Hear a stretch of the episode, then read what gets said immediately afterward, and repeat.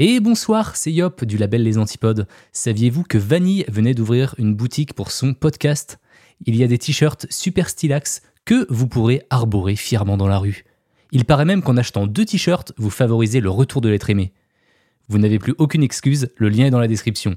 Et maintenant, je vous laisse avec votre épisode. Bonne écoute. Hiring for your small business? If you're not looking for professionals on LinkedIn, you're looking in the wrong place. That's like looking for your car keys in a fish tank. LinkedIn helps you hire professionals you can't find anywhere else, even those who aren't actively searching for a new job but might be open to the perfect role. In a given month, over 70% of LinkedIn users don't even visit other leading job sites. So start looking in the right place. With LinkedIn, you can hire professionals like a professional. Post your free job on linkedin.com slash people today.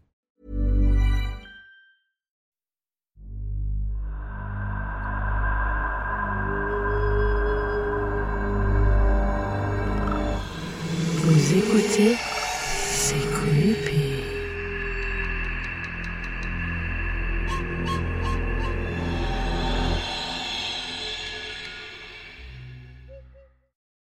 Hello, hello, welcome back pour un nouvel épisode de C'est Creepy, podcast dans lequel je vous parle de tueurs et tueuses en série, paranormal et mystères en tout genre.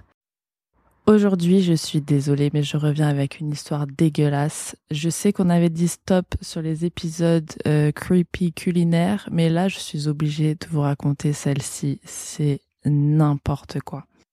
On note que j'ai changé de micro, donc si vous entendez beaucoup de beatbox, c'est normal. Euh, j'ai pas l'habitude. Voilà, bref. Et avant de démarrer, je voulais aussi vous annoncer que j'ai lancé un Patreon pour pouvoir continuer à faire vivre le podcast. J'y passe énormément de temps chaque semaine pour vous sortir des épisodes depuis plus d'un an, ça fait un an. Et en ce moment, c'est plus difficile parce que comme je suis pas rémunérée, je fais passer d'autres choses avant euh, le podcast et c'est pas très régulier. Mais du coup, euh, bah, j'ai trouvé Patreon et on va essayer cette solution. Pour le moment, je vais devoir réduire le nombre des épisodes à un par mois. Et si vous en voulez plus, je vous encourage à aller me soutenir sur Patreon pour une petite somme et euh, vous pourrez avoir accès à d'autres épisodes exclusifs uniquement dispo pour les Patreons. Et une fois abonné, vous aurez tous les épisodes débloqués directement dans votre appli de podcast, comme d'habitude, sans publicité. Donc, c'est plutôt stylax. Merci beaucoup d'ailleurs à mes cinq tout premiers Patreons, ou patrons, on va dire, c'est vous mes boss maintenant. Merci à Nicolas, Clément Lacharpente, Zira, Reed et Tatiana. Merci beaucoup à vous pour le soutien. Je vous prépare déjà un épisode bien dégueulasse pour la semaine prochaine, donc préparez-vous. Le lien de mon Patreon est dans la description pour tous ceux qui aimeraient soutenir le podcast et rater aucun des épisodes qui sortiront en exclu. Et bien entendu, vous aurez aussi le droit à votre dédicace dans les prochains épisodes. Sur ce, c'est parti pour l'affaire d'aujourd'hui. Je vais vous parler de Catherine Knight, première tueuse à être condamnée à la perpétuité dans l'histoire criminelle d'Australie. Petite musique creepy, c'est parti, let's go. Catherine Mary Knight est née le 24 octobre 1955 dans la petite ville d'Aberdeen en Australie, qui est à l'époque une ville très conservatrice et traditionnelle. Avant la naissance de Catherine, ses parents, Jack et Barbara, ont déjà eu quatre enfants ensemble, quatre fils. Mais le couple bat de l'aile quand Barbara fait la rencontre d'un collègue et ami de son mari avec qui bah, euh, elle va Ken. Et d'ailleurs, il s'appelle Ken. Coïncidence Je ne pense pas. La relation est pas si discrète que ça car toute la ville finit par être au courant. Ça fait grand bruit même tellement que les deux nouveaux amoureux se sentent obligés de partir ensemble, déménager ailleurs. Elle n'emmène aucun de ses fils avec elle et elle démarre une nouvelle vie avec Ken. Ensemble, ils auront quatre enfants, dont des jumelles et l'une d'elles, notre fameuse Catherine, qui naît en 1955. Quatre ans plus tard, le premier mari de Barbara décède et deux de ses fils qui vivaient avec lui emménagent chez eux. Il se trouve que Ken, c'était pas un bon. Il était alcoolique, violent et Barbara rapporte qu'il la violait une dizaine de fois par jour. Et tout ça, malheureusement, elle le racontait en détail à ses enfants. Elle leur rabâchait sans cesse qu'elle détestait le sexe et les hommes. Les seules personnes avec qui Catherine s'entend bien en grandissant sont sa sœur jumelle et son oncle Oscar. Mais celui-ci se suicide en 1969 et elle est effondrée par la nouvelle. Elle ne s'en remettra pas et affirmera toute sa vie que son fantôme vient la voir régulièrement. Au lycée, les autres élèves se rappellent de Catherine comme étant quelqu'un de solitaire, mais aussi une brute qui terrorisait ses camarades plus petits qu'elle. Il lui arrivait d'avoir des épisodes de rage incontrôlables tels qu'un jour elle a attaqué un garçon avec le couteau qu'elle avait l'habitude de cacher dans ses bottes. Un autre jour, elle s'en prend même à un professeur qui a dû blesser Catherine pour se défendre. Il paraît que même les amis de Catherine avaient peur d'elle. Le reste du temps, c'est une élève modèle, souvent récompensée pour son comportement exemplaire. Son petit frère Shane explique qu'elle était en général très gentille et bienveillante, tellement qu'il lui arrivait souvent de récupérer des animaux blessés dehors comme des oiseaux, des chats ou des chiens et qu'elle les ramenait chez eux à la maison pour les soigner. Perso, euh... je pense qu'elle s'en faisait des sandwichs. Je sais pas ce qu'ils apprennent à l'école en Australie dans les années 60, mais elle quitte l'école à 15 ans sans savoir lire ni écrire. Elle trouve ensuite un emploi dans une usine à vêtements où elle a pour tâche de découper les tissus. Elle quittera ce poste un an plus tard et elle se fera embaucher dans une boucherie où elle découpera maintenant de la viande. Plus précisément, elle a pour tâche de vider tous les organes internes des animaux, donc les abats. Elle dit que c'est le job de ses rêves et elle est douée car elle est très vite promue au poste de dépeçage des carcasses et son patron, très content d'elle, lui offrira un set de couteaux de boucher. Elle en est tellement fière qu'elle les accrochera désormais au-dessus de son lit, comme on le fait tous, car elle dit, je cite, Il serait toujours à portée de main si jamais j'en ai besoin. À chaque fois qu'elle déménage quelque part, elle replace toujours les couteaux à leur place au-dessus de son lit. En 1973, elle fait la rencontre d'un nouveau collègue au travail, un homme nommé David. David Kellett, c'est un homme qui boit beaucoup. Il a vécu plusieurs incidents assez traumatiques dans son emploi précédent, notamment le fait d'avoir vu son meilleur ami mourir sous ses yeux dans un accident de train et d'avoir assisté à un autre accident de train qui a percuté un bus scolaire et a tué six enfants. Voilà, suite à ça, son état mental s'est dégradé, hein, normal j'ai envie de dire, et il s'est fait virer car il n'était plus assez productif à cause de tout ça. David et Catherine deviennent alors très proches Catherine a gardé son sale caractère et n'hésite pas à menacer quiconque qui la ferait chier. Elle et David se retrouvent souvent dans des bagarres. Elle est toujours là pour aider David à casser des gueules.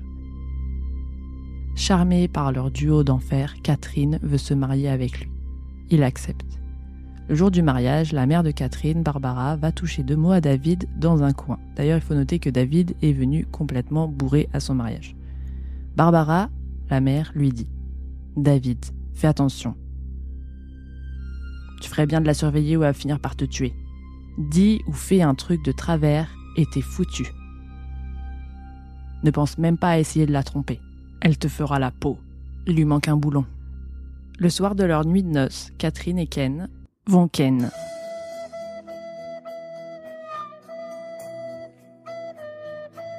Mais seulement trois fois Ken s'endort et Catherine est choquée. Les calculs sont pas bons. Elle s'attendait à plus et elle est pas du tout contente. Ses parents à elle ont Ken cinq fois leur nuit de noces. C'est inadmissible. Elle met ses mains sur le cou de Ken et tente de l'étrangler. Bon, les boomers, euh, désolé, euh, Ken, ça veut dire enfiler des perles. Enfin, vous voyez ce que je veux dire. Je mettrai un petit dictionnaire euh, de Jones sur mon site si jamais vous avez besoin de traduction. Bien sûr, le mariage est pas terrible, catastrophique même. Catherine est très violente. Un soir, alors que Catherine est enceinte et que Ken rentre, selon elle, en retard, d'une compétition de fléchettes, oui ça existe, elle va péter une crise et faire une montagne de tous les vêtements et chaussures de Ken et y mettre feu. Ensuite, elle se rend dans la cuisine, attrape une poêle et le frappe à l'arrière de la tête avec. Craignant qu'elle ne le tue, David va s'enfuir et trouver refuge chez un voisin avant de s'écrouler au sol. Il avait le crâne fracturé. Les voisins appellent la police. La police veut embarquer Catherine, mais elle va persuader David de les faire partir et de ne pas porter plainte. Il cédera. Catherine donne naissance à leur premier enfant, une fille, Melissa, en mai 1976.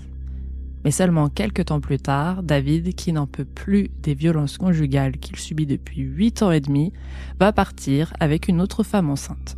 Il déménage. Donc David déménage et Catherine va de nouveau péter un câble. Le lendemain, Catherine est aperçue en centre-ville en train de se promener avec Melissa dans une poussette qu'elle secoue violemment dans tous les sens. Elle est arrêtée et placée dans un hôpital psychiatrique dans lequel elle reste quelques semaines. Quand elle est relâchée, elle décide de se venger. Cette fois-ci, elle prend leur bébé Melissa et la dépose en plein milieu des rails d'un train. Un homme qui travaillait dans le coin réussit à sauver Mélissa à temps avant qu'un train n'arrive quelques minutes plus tard. Ce jour-là, Catherine est encore aperçue dehors en train de faire des dingueries. On la voit en train de faire tourner une hache qu'elle aurait volée dans tous les sens et elle menace de tuer les passants avec. Une fois de plus, elle est admise en hôpital psychiatrique et on lui diagnostique une dépression postpartum. C'est tout. Le lendemain, elle est encore une fois relâchée selon sa propre volonté. Catherine veut sortir et elle est de nouveau en quête de retrouver David et de se venger. Catherine arrête une voiture et demande à une femme de la conduire, elle et son bébé, parce qu'elle a toujours la garde de son bébé à ce stade, chez leur docteur car le bébé se sentirait mal. La femme accepte et fait monter Catherine. Dans la voiture se trouve également le frère de la dame. Une fois à l'intérieur, Catherine sort un couteau et attaque la femme avec. Celle-ci arrive à sortir du véhicule, mais pas son frère, qui reste coincé dans la voiture avec Catherine. La police arrive sur les lieux et parvient à désarmer Catherine à l'aide de manches à balai. Alors, j'ai pas compris cette histoire de manches à balai. La police a pas d'armes en Australie ou quoi? Bref, c'est comme ça que ça s'est passé. Je n'ai aucune explication à vous donner euh, concernant ces manches à balai. Je suis désolée. J'aurais bien voulu savoir moi-même. Et guess what? Il l'emmène à l'hôpital psychiatrique, sa résidence secondaire à ce rythme-là. Elle expliquera aux infirmières que le plan de son carjacking, c'était de se rendre chez le garagiste qui avait réparé la voiture de David pour le tuer, le garagiste, car en réparant sa voiture, il lui avait permis de la quitter. Elle voulait ensuite retrouver David et sa belle-mère pour les tuer tous les deux. La police raconte tout ça à David pour le prévenir et celui-ci va lâcher sa nouvelle copine et retourner vivre chez sa mère dans la ville euh, d'Aberdeen où vit Catherine. Catherine est relâchée une nouvelle fois, jamais 203, et c'est sa belle-mère qui va s'en occuper. En effet, Catherine, sa belle-mère et David habitent tous ensemble et ils vont déménager pas loin de Brisbane. Catherine y retrouve du travail dans une autre boucherie. Euh, apparemment, ça choque personne et personne ne l'arrête. Croyez-le ou non, en 1980, David et Catherine ont un nouvel enfant ensemble. Catherine accouche d'une fille, Natacha. Mais quatre ans plus tard, contre toute attente, elle va quitter David et retourner s'installer chez ses parents à elle, puis ensuite seule avec ses filles dans une maison qu'elle louera. Quelque temps après, elle se fait mal au dos, apparemment au travail, et euh, ne pouvant plus travailler, l'État la prend en charge et la déménage dans une résidence et elle touche une pension, enfin elle, elle a des chèques qui arrivent, vous voyez ce que je veux dire, ça va bien pour elle. Mais ce mal de dos ne l'empêchera pas de retrouver l'amour. Rien n'arrête Catherine.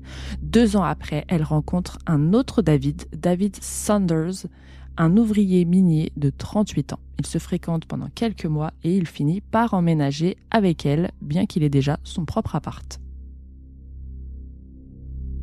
Rebelote, ça repart en cacahuète. Elle ne comprend pas qu'il garde son appartement, elle trouve ça louche, elle le suspecte de mener une deuxième vie, ça sent le roussi pour David. Il retournera dormir dans son ancien appartement suite aux nombreuses prises de tête. Catherine ira le supplier de revenir vivre avec elle et c'est ce qu'il fera. Mais comme le premier David, elle lui fait vivre un enfer. Vraiment, c'était invivable de vivre avec elle. À chaque fois qu'elle était en colère, elle lui faisait la misère. Et puis, vraiment, pour un rien. Pour vous donner une idée des folies qu'elle lui faisait, un soir, alors qu'il rentrait de nouveau tard du pub, elle lui a dit Attends, je vais te montrer ce que je vais te faire la prochaine fois que tu as envie de traîner comme ça. Et elle est allée dans le jardin chercher leur chiot âgé de seulement 8 semaines, a pris un couteau et lui a tranché la gorge devant lui. Et dites-vous que cette femme égorgeuse de chiots est par ailleurs absolument appréciée par les gens dans son quartier. Elle rend toujours service à tout le monde, sous condition bien sûr que les gens la traitent bien et lui portent du respect. Alors là, c'est la meilleure des femmes. Ça me fait penser à Leonarda, cette histoire. Je me demande si elle n'est pas euh, réincarnée en Catherine. Vu la fin de l'histoire, ça m'étonnerait pas. Tenez bon. Elle donne naissance en 1988 à leur fille, Sarah. David va leur trouver une nouvelle maison et Catherine, vu qu'elle a touché assez d'argent pour acheter la maison, euh, elle va euh, se faire plaisir et la décorer à son goût c'est-à-dire recouvrir les murs et les plafonds d'objets tous aussi plus morbides les uns que les autres, des peaux et des crânes d'animaux, des pièges de chasse, des couteaux, des machettes, des pics et des pioches partout. Bref, après une énième altercation agitée avec Catherine où elle lui balance un fer à repasser à la figure avant de lui planter une paire de ciseaux dans le ventre, David retourne vivre dans son ancien appartement.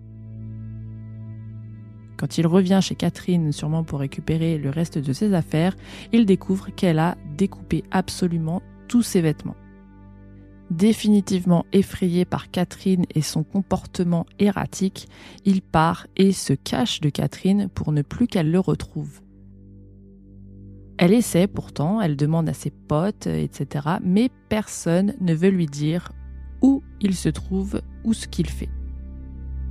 Quand il va finir par revenir un jour voir leur fille, il se rend compte que Catherine est partie voir la police entre-temps pour leur demander de euh, lui donner une mesure d'éloignement contre lui en leur disant qu'elle avait peur de lui car il était soi-disant violent avec elle et elle l'a obtenu. Suite à tout ça, Catherine tombe enceinte d'un ancien collègue euh, à elle de 43 ans elle change cette fois, il s'appelle John. John Chillingworth. Et elle donne naissance à un garçon qu'ils appellent Eric. Pendant sa relation de trois ans avec ce cher John, elle va en rencontrer un autre. Un autre John. Je sais pas si c'est une coïncidence qu'à chaque fois son nouveau mec a le même prénom que son ex, mais bon bref. Elle entame une liaison avec ce John, numéro 2, John Price. Et c'est là que notre histoire va prendre une tournure effroyable. Vraiment, accrochez-vous. John Price est un homme très gentil, très drôle, qui a beaucoup d'amis et c'est un père de trois enfants. Sa fille de deux ans vit avec son ex-femme, tandis que ses deux autres enfants vivent avec lui. Catherine va quitter son premier John et elle va officialiser sa relation avec son nouveau John. Tout se passe bien au début, apparemment ils se kiffent, mais ça va vite dégénérer. Ils vont commencer à s'insulter tous les deux. Euh, mais bon, après chaque dispute, ils se calment et se remettent ensemble à chaque fois. John est au courant du passé violent de Catherine quand elle emménage chez lui. D'ailleurs, on pense qu'elle emménage chez lui de force parce qu'à la base, il voulait pas.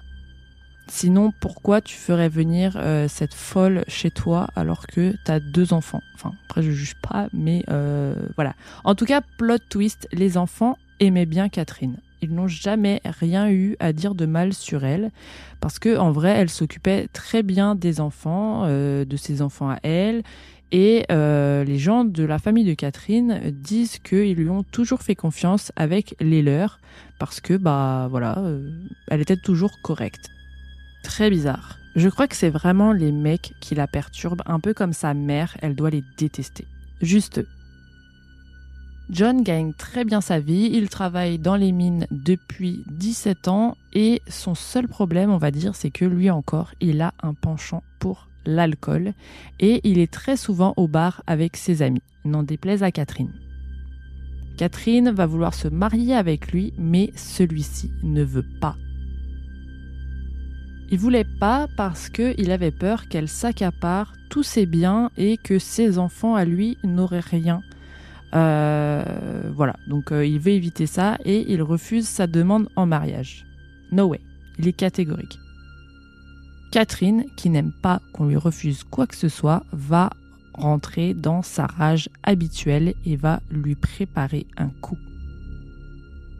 Il arrivait à John de ramener des trucs du travail qu'il récupérait dans la poubelle et un jour il ramène un kit de premier secours dont la date de péremption a expiré. Donc il le prend avec lui et le ramène à la maison. Et de temps en temps, il ramène d'autres objets comme ça. Euh, je sais pas, euh, j'ai pas la liste exacte, mais disons des stylos bics euh, et des rouleaux de PQ. Des trucs tout pourris que l'entreprise comptait jeter. Et Catherine, la vengeance dans l'âme, va prendre sa caméra et commencer à filmer tous les trucs qu'il a pu ramener du travail et elle envoie la cassette au patron de John. Parce que c'est une connasse Bien sûr, le pauvre, il se fait virer pour vol après 17 ans de bons et loyaux services dans l'entreprise. Tout le monde en ville en entend parler et est au courant. John la vire de chez lui immédiatement ce même jour. Il se remettra avec elle quelques mois plus tard, mais cette fois-ci, il ne veut pas qu'elle réemménage avec lui. En fait, à chaque fois qu'ils se prennent la tête environ tous les six mois, ils se séparent, elle déménage, puis il se rabiboche et elle revient dans la baraque.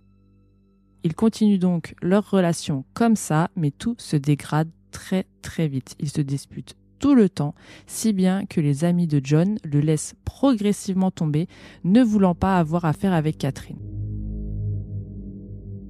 Deux ans plus tard, les disputes, toujours incessantes et de plus en plus violentes envers John, il a des bleus au visage et quand on lui demande ce qui lui est arrivé, il répond ⁇ Oh, c'est Catherine, tu connais ⁇ ses amis le préviennent qu'elle risque de faire pire et qu'il faut qu'il quitte cette relation toxique au plus vite. Mais il ne le fait pas. Jusqu'au début de l'année 2000 où là, Catherine, elle atteint des sommets. Elle va euh, demander à son neveu de voler la voiture de John et de la cramer et d'ensuite jeter de l'acide au visage de John. Celui-ci refuse la proposition, bien évidemment, et plus tard, Catherine et John, alors qu'ils se disputent à propos des enfants et d'argent et blablabla bla bla, comme d'habitude, Catherine attrape un couteau et le poignarde dans la poitrine. Il va sortir de chez lui, rejoindre un ami euh, qui apparemment était euh, devant chez lui, et celui-ci euh, lui dit mais mon pote, elle va te tuer, faut vraiment que tu te casses. Même son ex-femme, de qui il est resté très proche, le met en garde et lui répète la même chose Barre-toi. Au final, il y retourne le soir même. Et ce soir-là, ils enfilent des perles. Vous connaissez la chanson Les disputes violentes continuent et un matin, sur le chemin du travail, John décide de s'arrêter au tribunal pour demander une injonction d'éloignement contre elle pour qu'elle ne s'approche plus de lui ni de ses enfants. Elle commence à lui faire vraiment peur. Il dira à ses collègues cet après-midi-là que si jamais il ne le voyait pas au travail le lendemain, c'est que Catherine l'a tué. Ses collègues lui ont conseillé de ne pas rentrer chez lui ce soir-là, mais il leur a dit qu'il était obligé parce que il voulait pas laisser ses enfants seuls avec elle. Il avait peur qu'elle ne les tue si jamais il ne rentrait pas. Quand il rentre, il n'y a personne à la maison. Elle a envoyé les enfants dormir chez des amis. Oh oh. Catherine n'est pas là non plus. John, au lieu de rester dans la maison seul, va se rendre chez des voisins pour passer la soirée avec eux, puis à 11h, il va rentrer pour aller se coucher. C'est à ce moment-là que Catherine, comme par hasard, rentre finalement à la maison. Elle voit que John est en train de dormir. Elle va regarder vite fait la télé avant d'aller se doucher. Cet après-midi-là, elle avait acheté de la lingerie dans l'intention de séduire John. Elle a enfilé sa petite tenue, réveillé John. Ils ont eu une dernière relation sexuelle, spoiler, puis ils se seraient rendormis. Elle, non. Le lendemain matin, à 6 heures, ses collègues ne le voient pas au travail et commence immédiatement à s'inquiéter, vu ce qu'il leur avait dit la veille. Son patron envoie un de ses employés à la maison de John pour vérifier qu'il va bien. Sur place, son collègue trouve un voisin qui est déjà en train de faire le tour de la maison car il soupçonne que quelque chose est arrivé à John. En effet, il tape à la fenêtre de la chambre de John, mais celui-ci ne répond pas. Et il y a du sang sur la porte d'entrée. C'est là qu'ils appellent la police. La police prend le relais et entre dans la maison par la porte arrière. Voici le témoignage d'un des agents sur ce qu'ils vont découvrir à l'intérieur et ce qu'ils vont y voir, qui les hante toujours aujourd'hui. Quand je suis rentrée, je pouvais voir en face de moi un espèce de rideau accroché qui me bloquait le passage dans le hall d'entrée. Et j'ai senti du froid sur mon bras gauche quand la couverture m'a touché. Alors j'ai baissé les yeux pour regarder mon bras et il était plein de sang. J'ai cru que peut-être je m'étais fait mal en cassant la porte de la maison pour rentrer, mais euh, on s'est rendu compte que c'était pas un rideau ou une couverture qui était tendue là. C'était une peau humaine accrochée au cadre de porte avec un crochet de boucher. On a avancé dans le hall et euh, on a vu par terre un corps, sans la tête.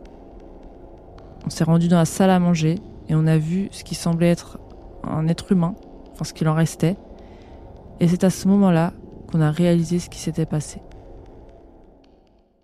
Ils disent qu'il y avait du sang partout et notamment une longue traînée jusque la porte d'entrée et aussi une longue traînée vers la porte de la cuisine. Il remarque dans la cuisine qu'une casserole est sur le feu. Ils ouvrent la casserole et y trouvent la tête de John, cuite, accompagnée de petits légumes. Ils ouvrent ensuite le four qui lui aussi contient de la chair humaine, les fesses cuites de John. Franchement, je ne sais pas ce que c'est leur problème de cuire à chaque fois le cul des gens, mais il faudrait faire une étude là-dessus, c'est très bizarre. C'est pas la première fois que je vous parle de cul rôti dans mes épisodes, ça commence à m'inquiéter encore plus troublant, la table est mise pour deux personnes. Catherine a servi des assiettes de légumes avec, encore une fois, de la viande humaine cuite sur le côté. À côté de chaque assiette, il y avait un petit papier avec le nom de la personne pour qui le plat était destiné. Sur un, on y lit le prénom du fils de John et sur l'autre, celui de sa fille. Elle a aussi laissé à chacun un petit mot dont le juge n'a pas voulu révéler le contenu pour protéger les enfants, mais euh, on peut imaginer que ça devait être bien cruel. Les policiers continuent d'avancer dans la maison et ils trouvent Catherine. Elle est dans la chambre et paraît inconsciente, droguée. Elle s'est envoyée une bonne dose de cachet. Que s'est-il passé cette nuit-là? Je vais vous le dire. Catherine a bien entendu prémédité tout le meurtre de John. Elle a même prévenu son frère qu'elle allait tuer John trois semaines avant. Le soir fatidique, elle a attendu qu'il se rendorme. Elle se penche et elle attrape un couteau sous le lit et le poignarde des dizaines et des dizaines de fois alors qu'il est couché sur le dos. Après analyse des traces de sang, les enquêteurs arrivent à en déduire qu'il est arrivé à sortir du lit et s'éloigner d'elle. Il a tenté d'allumer la lumière de la chambre, puis il s'est dirigé vers le hall et pendant ce temps-là, elle l'a coursé et elle a continué de le planter dans le dos et le cou. Il a réussi à ouvrir la porte, mais après s'être pris plus de 37 coups de couteau qui ont tous euh, quasiment atteint ses organes vitaux, il tombe. Elle l'a massacré. Après ça, elle va lui retirer toute sa peau. Puis, elle va l'accrocher sur un crochet de boucher pour pouvoir le découper comme elle le faisait à l'abattoir. Elle va le décapiter et prélever de la chair pour préparer son repas dégueulasse plus tard. Elle dispose le reste de son corps dans la maison pour choquer un maximum la personne qui retrouvera son corps, son but étant d'humilier John et sa dépouille autant qu'elle le peut. Elle va donc lui glisser une bouteille de soda vide sous le bras gauche et lui croiser les jambes comme s'il était en train de chill. Ça l'amuse. Elle va laisser une note qu'elle écrit à la main et surtout phonétiquement, euh, vu qu'elle ne sait pas écrire, et elle la place sur une photo de John. Dans cette note, elle dit Le karma t'a rattrapé, Jonathan, pour avoir violé ma fille. J'ai dit Jonathan parce qu'elle l'a écrit avec un O. Ensuite, je vous saute une phrase où j'ai rien compris, du style Toi, pour ma fille, pour Ross, pour petit John. Elle finit par Maintenant, joue avec du petit John. John Price. Très classe. Bien sûr, elle a inventé ces histoires, hein, c'est pas du tout vrai apparemment. Euh, ensuite, elle va se prendre une petite douche, s'habiller et se rendre à la banque vers 2h30 du matin pour retirer deux fois la somme de 500 dollars du compte de John. Argent qu'on ne retrouvera jamais, on ne sait pas ce qu'elle en a foutu, on suspecte qu'elle est peut-être enterrée quelque part. Quand elle en a fini de lui voler son fric, elle retourne dans sa maison pour y fumer une cigarette et manger un bout en plein milieu de cette scène de crime dégueulasse. D'ailleurs, on retrouve une troisième assiette du repas qui a été jetée dans le jardin et il pense que ça devait être l'assiette de Catherine qui a tenté de goûter mais qu'elle n'a pas réussi à finir, enfin qu'elle n'a pas mangé du tout. Mais imaginez-vous, ça devait bien puer. D'ailleurs, je sais pas, imaginez l'odeur d'une tête entière qui cuit et des fesses qui passent au four. Enfin, je sais pas, beurre. En tout cas, elle, ça la gêne pas. Puis, quand elle a fini de manger, elle part se coucher, sans oublier avant d'avaler une grosse poignée de cacheton. Quand les policiers arrivent, elle dit qu'elle se sent pas bien et elle est transférée toute comateuse à l'hôpital où ils traitent son overdose. Quand elle se réveille et qu'on la questionne, devinez quoi? Elle ne se rappelle de rien, comme par hasard. Absolument tous les psys qui sont venus l'examiner ont reçu la même version des faits. Elle ne se souvient vraiment de rien. On lui explique que bah, son mec est mort, euh, et que bah, tout porte à croire que c'est elle. Et du coup, bah, elle va d'abord plaider coupable d'homicide involontaire. Elle reconnaît que euh, c'est sûrement elle qui l'a tué, mais qu'elle s'en rappelle pas. Donc forcément, c'était sûrement un accident. On lui refuse bien sûr son motif d'homicide involontaire, vu qu'elle avait tout prémédité et que bah euh, il manque pas de preuves. Hein. Elle l'a clairement dit à son frère et euh, les collègues de John bah, sont là pour affirmer qu'il avait peur d'elle et que blablabli blablablou. Alors, elle est officiellement accusée de meurtre avec préméditation. Et là, Madame Catherine ne va pas accepter cette version et va plaider non coupable. Son jugement commence le 15 octobre 2001. Un jury de 60 personnes est composé et on leur dit à tous qu'ils sont libres de partir s'ils ne souhaitent pas voir toutes les photos de la scène de crime qui seront montrées euh, pendant le procès. Cinq d'entre eux décident de ne pas les voir euh, et je les comprends. Euh, moi-même, j'ai pas essayé de retrouver les photos en ligne parce que no thank you. La description écrite m'a largement suffi. Je sais pas pour vous. Et d'ailleurs, euh, il y aura d'autres personnes du jury qui vont se désister euh, par la suite euh, parce qu'ils vont changer d'avis. Le lendemain matin, revirement de situation complet, Catherine change d'avis et se déclare coupable et le jury est donc dissous. Ça, je savais pas qu'il n'y avait pas besoin de jury quand il plaide coupable. J'apprends des trucs.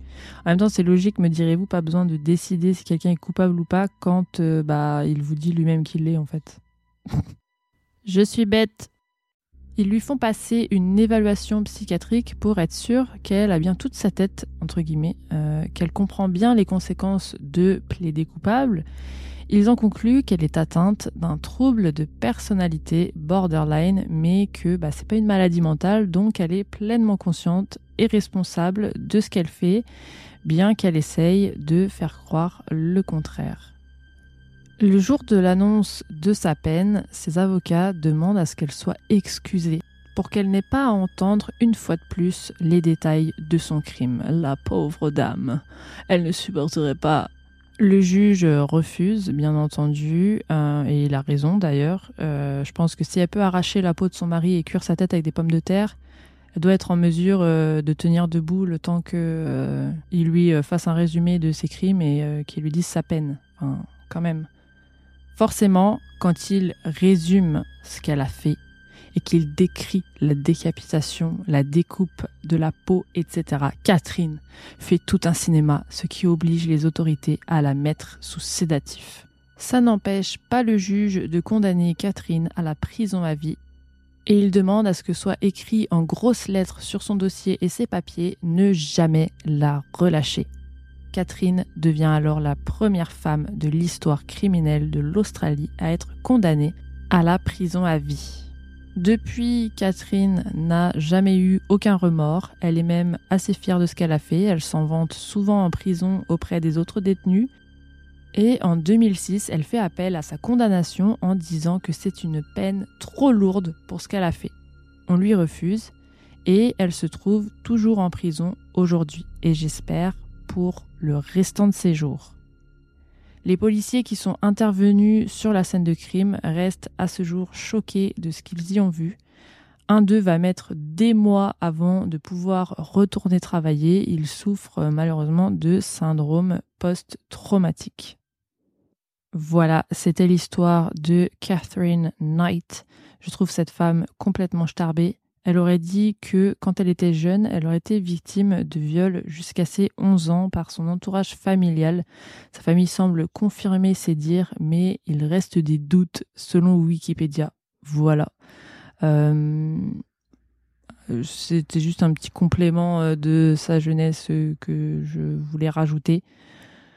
Euh, qui n'excuse en rien ce qu'elle a fait bien sûr et euh, franchement c'est une affaire complètement dingue on a une femme déchaînée qui s'en prend à tout le monde mais qui n'est jamais arrêtée on l'envoie à chaque fois en HP mais elle en ressort toujours je sais pas comment c'est possible Enfin, si, en vrai, je vois comment c'est possible. C'est en mode euh, Ah, bah, il s'est rien passé de spécial ou elle a fait de mal à personne.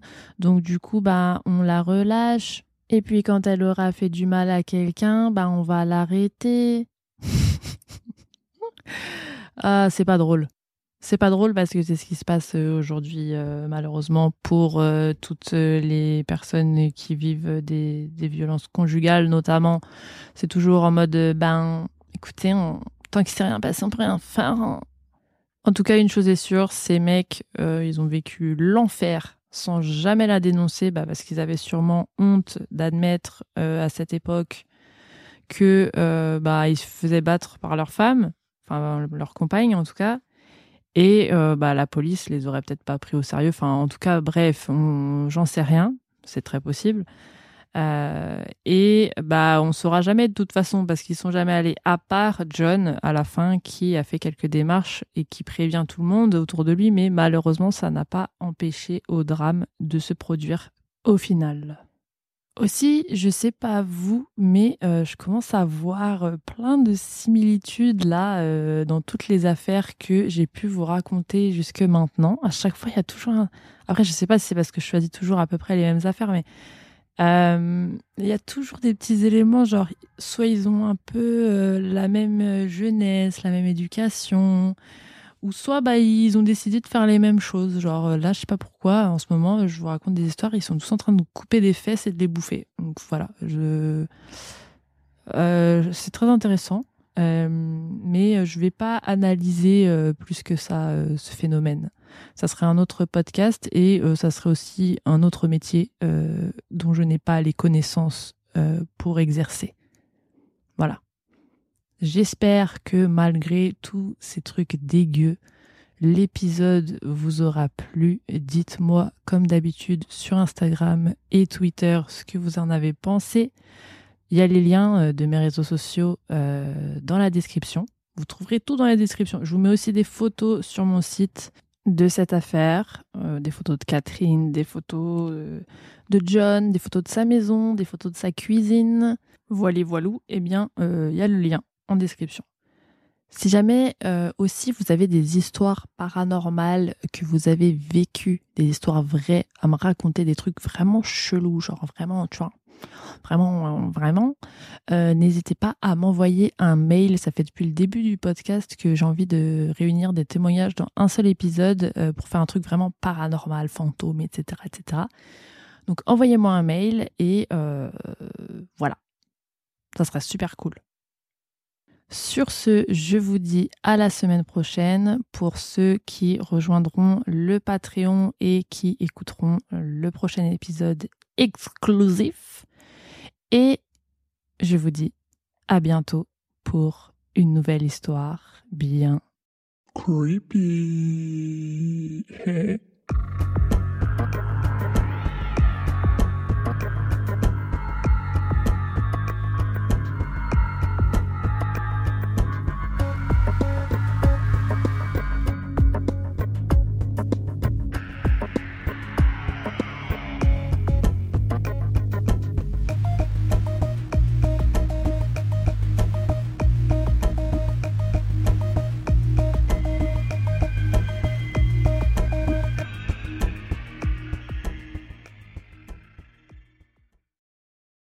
T'es encore là Envie d'écouter plus d'épisodes de C'est Creepy Une douzaine d'épisodes exclusifs t'attendent sur mon Patreon. Ouais, une douzaine. Voici un petit aperçu de ce qui t'attend. Oui, mais un pistolet d'alarme, c'est pas une arme. Tu sais, c'est des balles à blanc, en fait. Ok. C'est pour faire peur. Ah, mais... Je me suis dit, peut-être le pistolet, il fait radio réveil ou je sais pas ce s'appelle. Candy a dû s'emparer de la hache et pour ce faire, elle a dû distraire Betty en lui mordant la main. Ensuite, elle frappe Betty à l'arrière du crâne avec la hache. Sauf qu'à l'époque, ils sont pas très très microbes et bactéries. Du coup, Charles décide d'écourter son séjour à Paris et rentre au Glandier le 3 janvier au bout de sa vie, ou plutôt au bout du rouleau de PQ. Et c'est Marie. Vu qu'il y avait des doutes de meurtre, prouvez à tout le monde que ce n'est pas un meurtre, prouvez que c'est un suicide. Refaites les tests, montrez que bah voilà, avec la corde, nanana, lancez le truc par par dessus bord. Non, ils ont rien fait. C'est aberrant. Quelle indignité. Sache que tu peux aussi dès aujourd'hui rejoindre mon Patreon gratuitement pour tester et écouter un épisode exclusif. Tu auras tout de suite accès à l'épisode sur la macabre histoire d'Edgin, mais aussi à la version vidéo de mes épisodes publics que je commence à filmer pour que vous ayez accès aux coulisses. Pour rejoindre, rien de plus simple. Tu trouveras le lien Patreon dans la description de cet épisode. À tout de suite pour plus d'histoires bien Creepy.